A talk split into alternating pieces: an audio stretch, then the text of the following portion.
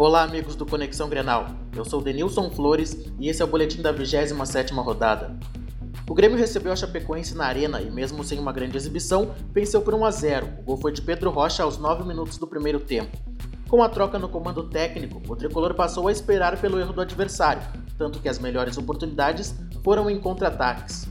O Inter enfrentou o Atlético Mineiro na Arena Independência e saiu derrotado pelo placar de 3 a 1. Os gols dos mineiros foram de Fred, Clayton e Lucas Prato. O gol colorado foi marcado por Gustavo Ferrareis.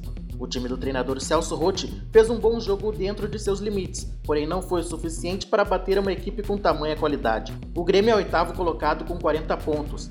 O Inter está na 18ª colocação na tabela com 27 pontos. A próxima rodada foi antecipada para o sábado. O tricolor vai até Belo Horizonte, onde enfrenta o Cruzeiro no Mineirão às 18 horas e 30 minutos. O Colorado recebe no Beira-Rio o Figueirense, em partida marcada para as 21 horas. Para o Conexão Grenal, Denilson Flores.